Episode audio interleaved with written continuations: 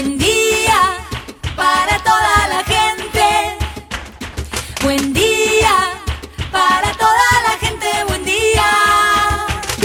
Buen día Soldati, edición Quédate en casa. Son días que necesitan de nuestro compromiso de quedarnos en casa. En FM Soldati, no por eso vamos a dejar de ser comunicadores y comunicar. Aprovechamos los límites que se presentan para llevarte por WhatsApp las noticias y la información que necesitas. Vos quédate en casa. Va a ser un buen día Soldati, pero vos nos vas a escuchar cuando quieras. Mañana, tarde o noche. El sur está bien despierto. Participa enviándonos las ideas y contenidos al 11 36 88 8791. Estamos a la distancia, pero juntes. Buen día, soldati. Hoy quédate en casa. Ayer en la legislatura porteña, Horacio Rodríguez Larreta consiguió que se aprobara la ley de emergencia económica que envió y que le da amplias facultades para reasignar partidas. Vamos a hablar con Agustina Paniza, secretaria adjunta de ATE Capital, para saber cómo afecta esa ley a los trabajadores estatales. También Anabela Arrascaeta en su columna de feminismo nos cuenta del lanzamiento del observatorio Lucía Pérez de violencia patriarcal, primer padrón autogestionado y público de femicidios, travesticidios, muertas por aborto clandestino y desaparecidas. Y para terminar, la emergencia sanitaria en los barrios populares de la ciudad se intensifica cada día. Hablamos con Giselle Mérida, vecina de la Villa 31, para saber cómo están pasando la cuarentena allí. Así arrancamos. Estas son las noticias en Buen Día Soldati.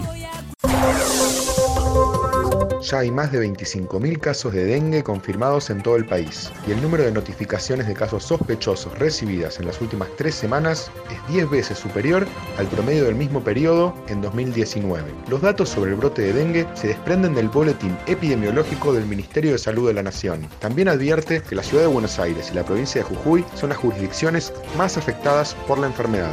Con la legislatura vallada, pese a la cuarentena, Horacio Rodríguez Larreta consiguió que se aprobara la ley de emergencia económica que envió y que le da amplias facultades para reasignar partidas, congelar programas y la planta de personal en función de la pandemia. La norma fue votada con 38 votos afirmativos del PRO y sus aliados y tuvo en contra 21 votos del Frente de Todos y de la izquierda. El artículo que permitía pagar los salarios de los estatales en cuotas fue eliminado.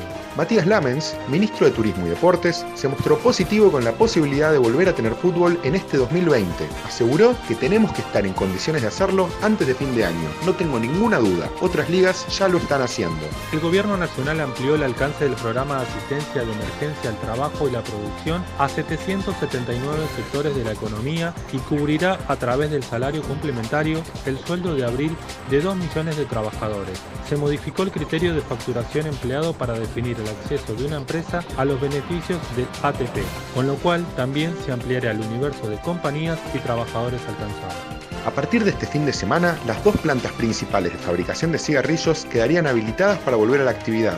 La fábrica de Mazalín, en Merlo, y de British Tobacco, ex Nobleza Pilcardo, en Pilar, ambas en Buenos Aires, estarán en condiciones de volver a la producción a más tardar en los primeros días de la semana próxima, con lo cual los cigarrillos de las primeras marcas podrían volver a los kioscos antes del fin de semana del viernes 15. La vicepresidenta Cristina Fernández de Kirchner felicitó hoy a los científicos del CONICET y al Ministerio de Ciencia y Tecnología por el desarrollo del primer test del país para detectar anticuerpos que puedan combatir el antivirus y que servirá para monitorear la respuesta inmunológica de pacientes infectados. Felicitaciones a los científicos y científicas argentinas del CONICET, al Ministerio de Ciencia y Tecnología y en especial a Andrea Gamarnik por el desarrollo del test nacional para medir los anticuerpos contra el coronavirus, destacó en su cuenta de Twitter. El presidente Alberto Fernández recibió hoy el apoyo del Grupo del Banco Interamericano de Desarrollo, BID, que desembolsará este año 1.800 millones de dólares para ayudar a mitigar las consecuencias sanitarias, sociales y económicas que generó la pandemia coronavirus COVID-19 en el país. Es el mayor monto de asistencia financiera que el organismo brinda a la Argentina en los últimos 10 años. Flexibilización del aislamiento. El lunes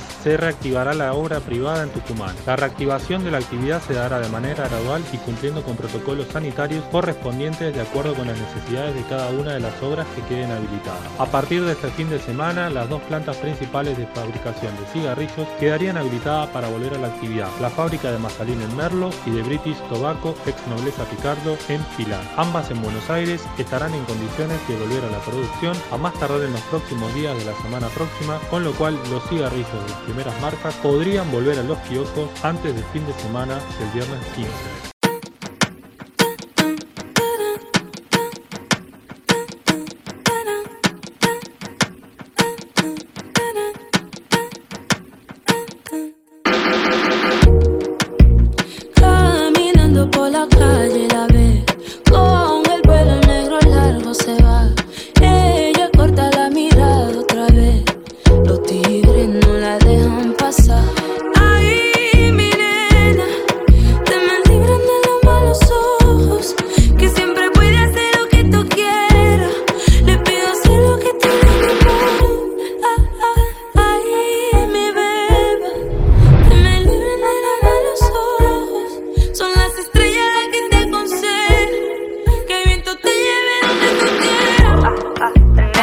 Angelito te mando, te mando. Lo pido al cielo, le pido, le pido. Los angelitos te mando, te mando.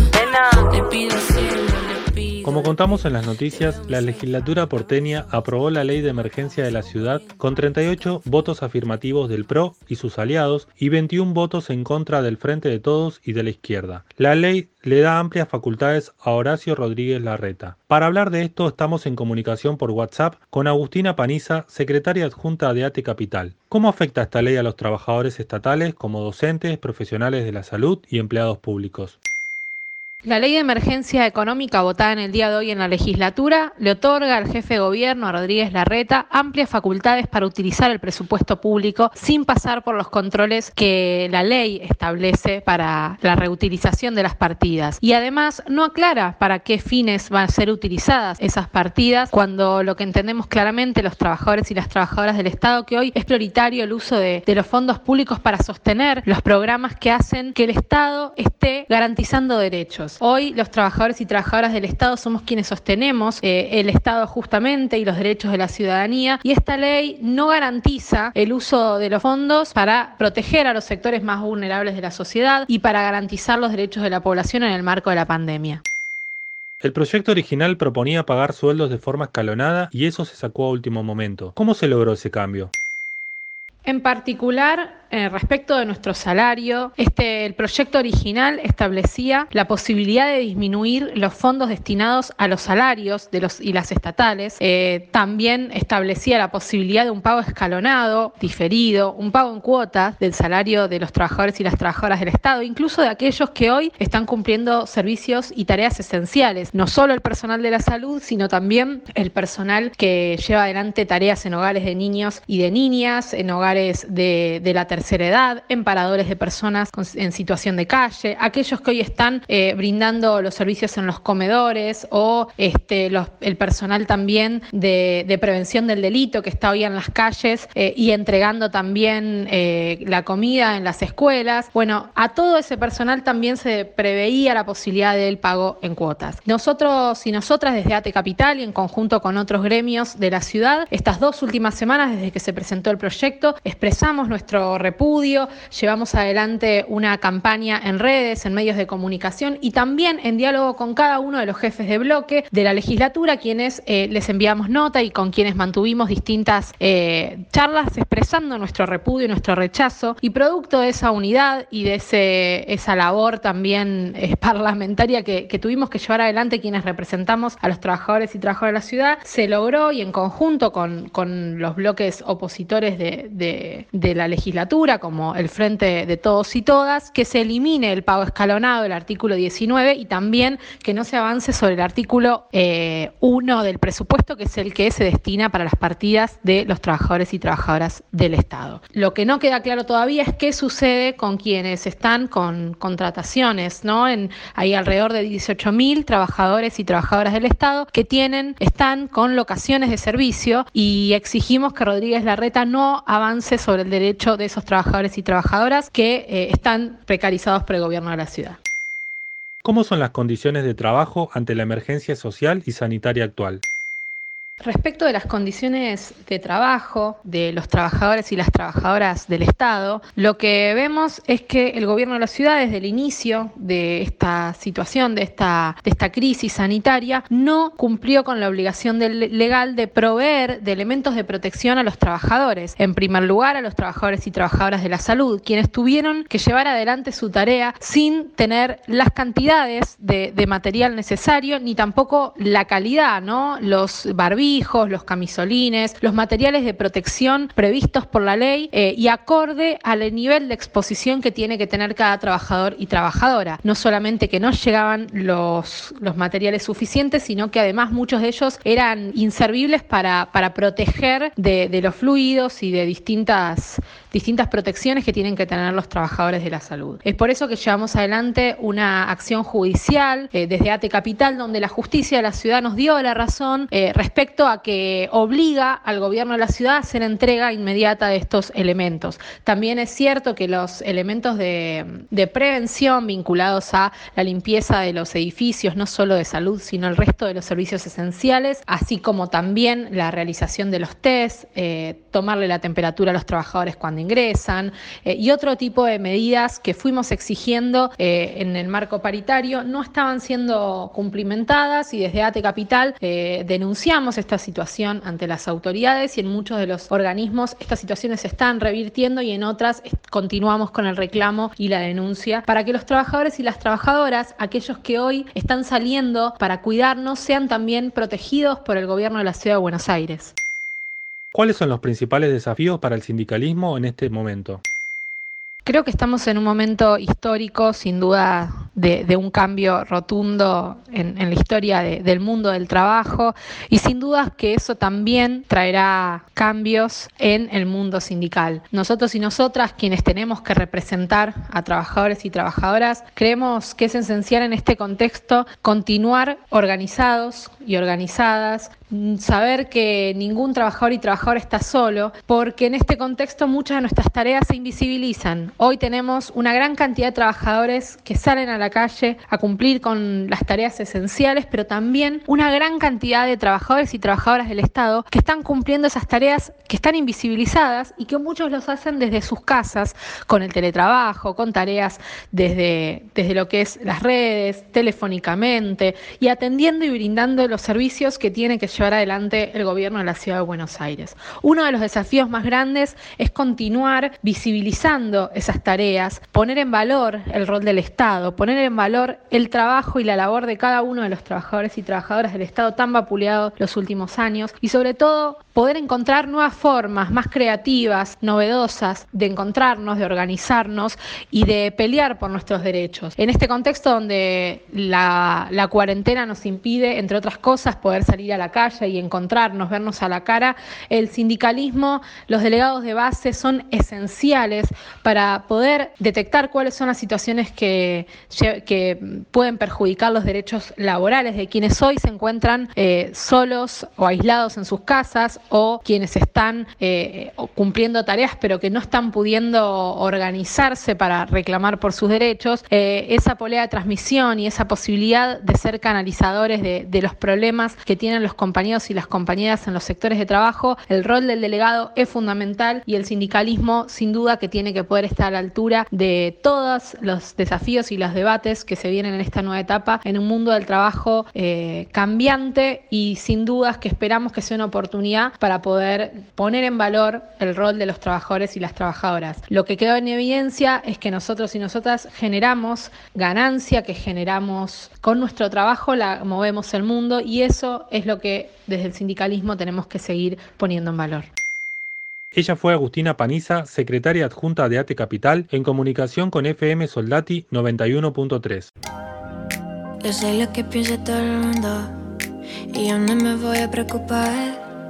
No quieren que tú y yo juntos, pero ellos no saben la verdad. Si supieran lo que yo siento por ti. Si supieran lo que tú sientes por mí. Y dirán lo que quieran decir, pero nunca lo vamos a oír. Te lo digo, baby. No importa lo que digan, lo que piensen no me molesta. Yo no escucho tonterías, si están en contra no me interesa. Estamos en las nubes, les guste o no les guste. No importa lo que digan. Si tú me quieres y yo te quiero. Ven, ven, escúchame. Que tú ya me tienes redondita tu pieza. Ven, ven, abrázame. Que un tito que mi lado te quiero tener. Yo sé lo que tenemos peligroso. Pero mientras más peligro. Estamos comunicados con la periodista Anabela Arrascaeta para que nos acerque su columna de feminismos, ya que nos enteramos que se ha lanzado el Observatorio Lucía Pérez de Violencia Patriarcal, primer padrón autogestionado y público de femicidios, travesticidios, muertas por aborto clandestino y desaparecidas. ¿Con qué nos vamos a encontrar? Hola FM Soldati, presentamos el Observatorio Lucía Pérez, con lo que se van a encontrar es con un nuevo registro público y autogestivo de la violencia patriarcal. Sabemos que hay otros padrones, los conocemos y sabemos que eso significa que hay otras personas y otras organizaciones interesadas en la violencia patriarcal. Lo que se propone el Observatorio Lucía Pérez es justamente una tarea colaborativa con el objetivo de aportar o de pensar, permitirnos pensar soluciones. La propuesta con lo que se van a encontrar es con violencias patriarcales, femicidio, travesticidio y transfemicidio, muertas por aborto clandestino y desaparecidas durante el año 2020, mientras tenemos en proceso de elaboración también un padrón de los últimos 10 años. Como decíamos, eh, es público y es autogestivo, eso significa que está abierta la invitación para que se aporten los casos que faltan, para que se corrijan errores y para que se precise información, eh, intentando trazar así una mirada lo más panorámica posible que nos ayude a pensar y hacer sobre todas las cosas. Em, para actualizar, corregir y agregar información, nos pueden escribir a observatorioluciapérez.com. ¿Por qué es importante nombrar a las víctimas que no sean solo un número?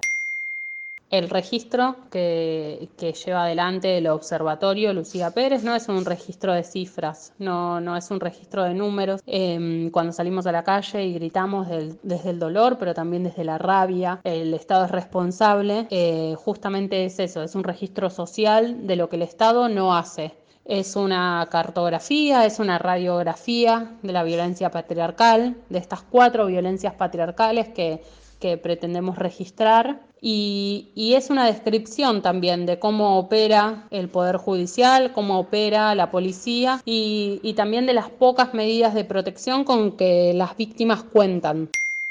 ¿Cómo se escogió el nombre de Lucía Pérez para el observatorio? Llevar el nombre de Lucía Pérez es por supuesto un, honor y una gran responsabilidad. El observatorio también nace del trabajo que se viene haciendo con las familias víctimas de femicidios. Eh, las familias víctimas de femicidios es un colectivo que se conformó en diciembre del año pasado, que una vez por mes se reúnen en Plaza de Mayo para intercambiar estrategias que fueron tejiendo juntas, saberes y también para, acompañarse. Es una forma de acompañarse y es muy interesante tener la suerte de estar como testigo de esas reuniones porque, porque justamente eh, son reuniones que están sostenidas sobre todo desde la conversación y desde la escucha. Un poco desde esa escucha se piensa en hacer este observatorio y este registro de la violencia patriarcal y y, por supuesto con el permiso y con el aval de, de la familia de Lucía lo pudimos bautizar Observatorio Lucía Pérez. ¿Cómo es la autogestión del padrón? ¿Cómo funciona? ¿Dónde podemos encontrarlo?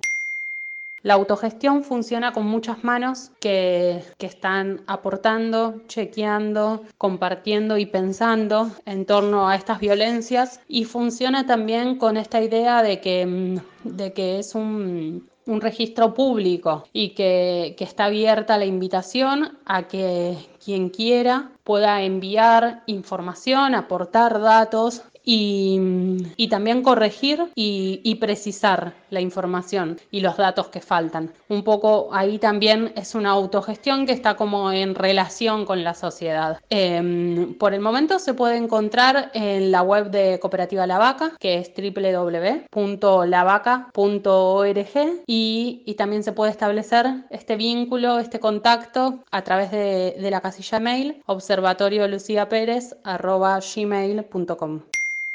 Ella fue Anabela Rascaeta en comunicación con FM Soldati 91.3. Yo no sé si tal vez. Yo no sé si tal vez debo devolver cada vez que te veo me dice la piel. Nena, nunca es demasiado tarde. No dejemos ya de ser cobardes. Yo no sé si tal vez debo devolver cada vez que te veo me dice la piel. Nena, nunca es demasiado tarde. No dejemos ya de ser cobardes. Yeah.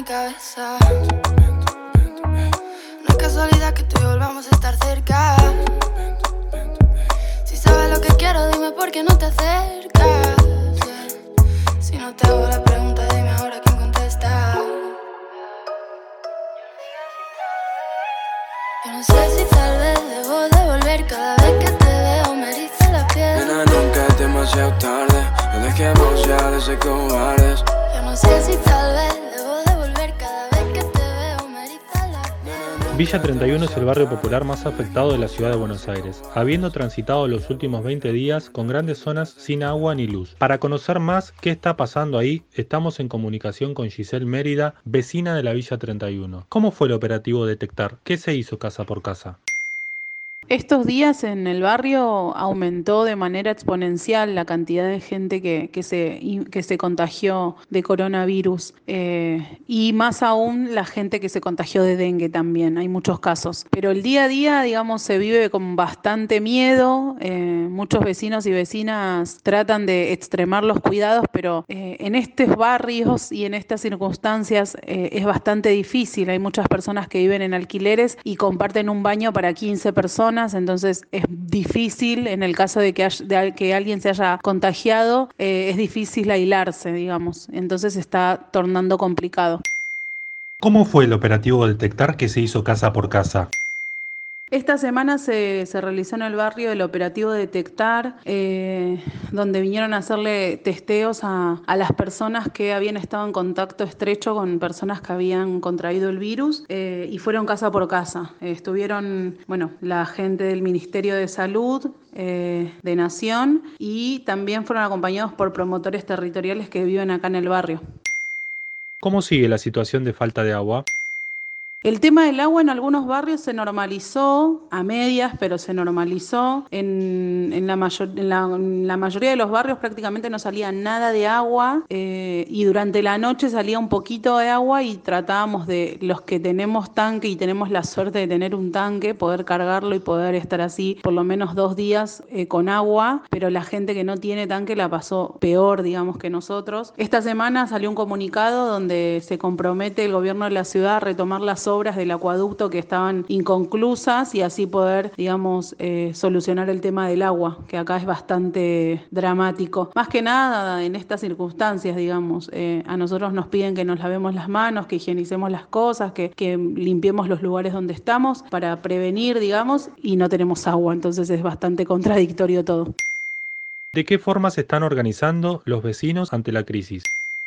Y este barrio se caracteriza por lo general por, porque tiene eh, vecinos que se organizan para poder ayudar a otros vecinos. eh, esto es haciendo ollas populares, haciendo o abriendo merenderos, eh, tratando de preguntar a sus vecinos de la manzana si están bien, eh, o mismo si encuentran en su manzana algún vecino o vecina que contrajo el virus, se, se encargan de alcanzarle comida, de, de alcanzarle productos de limpieza, como que siempre estamos atentos a eso. Ella fue Cecilia Mérida, vecina de la Villa 31, en comunicación con FM Soldati 91.3. Dijo que me está olvidando, que ella no me quiere ver, que ella tiene otra mujer, nuestro amor está enterrando, que no lo supe querer, papi, ¿qué le voy a hacer? Y si no siente nada esta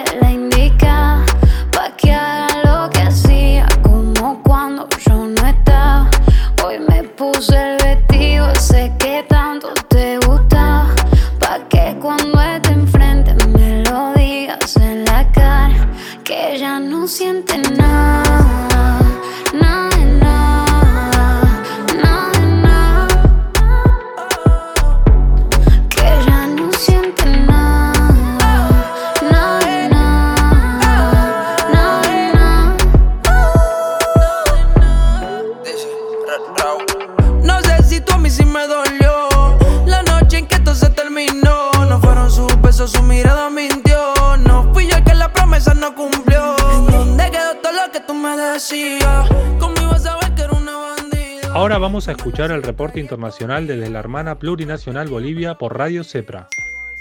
Para la radio comunitaria FM Soldati 91.3 de la ciudad de Buenos Aires, desde Cochabamba 100.9, Radio Cepra Cochabamba de la red de radios comunitarias y el Centro de Producción Radiofónica Cepra, les informa. Comienza la cuenta regresiva para la culminación de la cuarentena total en Bolivia. Este lunes 11 de mayo, los nueve departamentos ingresan en una cuarentena dinámica, según la cantidad de casos registrados esta última semana en las tres categorías, alta, media y moderada. Algunos departamentos aún temen ingresar a esta nueva forma de cuarentena ante la falta de insumos médicos, ya que la ayuda del gobierno central aún no se hace efectiva y se teme que los casos tengan un pico más alto durante este periodo. Así lo denuncia el alcalde del municipio chuquisaqueño de Incahuasi, Filomeno Cruz. ¿Cómo vamos a levantar si no hay pruebas, si el gobierno no nos da pruebas? Nos dice que utilicemos recursos y le estamos demostrando que, ni siquiera tenemos, nos están abonando lo que deben abonarnos. Ahorita vamos a hablar con el, con el ministro de Economía y Finanzas. Lamentablemente, él sabe que no nos está llegando dinero, pero nos dice, utilicen esos recursos. ¿Qué hacemos entonces si no tenemos recursos? Aparte, el, el compromiso de este ministro era que debería importar material de bioseguridad. A la fecha no lo hace. ¿Qué hacemos? ¿De dónde compramos? Que nos digan de dónde vamos a comprar las pruebas. Nosotros como municipio preferimos cerrar las alcaldías, no pagar a los funcionarios y comprar las pruebas para nuestra gente. Ayer llegaba gente de Calamuchita, llorando a mi municipio y nosotros hemos tenido que recibirlos con lágrimas en los ojos porque esa gente no tenía para comer. Pero este gobierno no nos da ni pruebas. ¿Qué hacemos con esa gente? ¿Qué hacemos con esa gente que está sufriendo? Con esas familias, con esas cuatro familias que están llorando. ¿Qué les hacemos? ¿Qué les decimos? Es, son 38 personas que no tenían para comer. Ellos han llegado, gracias al apoyo del alcalde de Uriondo, han llegado en, en, en autitos y nosotros les hemos recibir a la tranca. Es una pena para nosotros verlos a, con familias con pequeñitos. Y ellos, sí, desde Calamuchita. Y no les han hecho una prueba. Habían dos personas que tenían una temperatura de 38. En Calamuchita no les han dado pruebas, no hay pruebas. El último reporte emitido por el Ministerio de Salud se tiene registrados 1.886 casos confirmados de coronavirus en todo el territorio boliviano, distribuidos de la siguiente manera. Santa Cruz, 1.160 casos, La Paz, 260, Beni, 212, Oruro, 113, Cochabamba, 82, Potosí, 35, Pando, 12, Tarija, 6, y Chuquisaca 6. Hasta las 18 horas se reportaron 84 nuevos contagios de coronavirus, teniendo el acumulado de 1.886 personas contagiadas en todo Bolivia. Datos acumulados. 255 sospechosos, 7.270 descartados, 198 recuperados y 91 decesos. Datos por departamento. Santa Cruz, nuevos contagios 77, personas contagiadas 1.160, pacientes recuperados 68, decesos 50. La Paz, nuevos contagios 7, personas contagiadas 260. Pacientes recuperados 49, decesos 16. Cochabamba, sin contagios nuevos, personas contagiadas 82, pacientes recuperados 33, decesos 6. Departamento del Beni, sin contagios nuevos, personas contagiadas 212, pacientes recuperados ninguno, decesos 8. En el departamento de Cochabamba, poco a poco ya se van reactivando distintos negocios que no son de productos de primera necesidad. Asimismo, entidades públicas abrieron sus puertas desde esta semana. Diferentes sectores como el transporte público presentan propuestas de bioseguridad para activar la economía de este sector a las autoridades del Servicio Departamental de Salud. Para la radio comunitaria FM Soldati 91.3 de la ciudad de Buenos Aires, desde Cochabamba 100.9 Radio Cepra Cochabamba, la red de radios comunitarias y el Centro de Producción Radiofónica Cepra, les informó Roxana Arcedaza.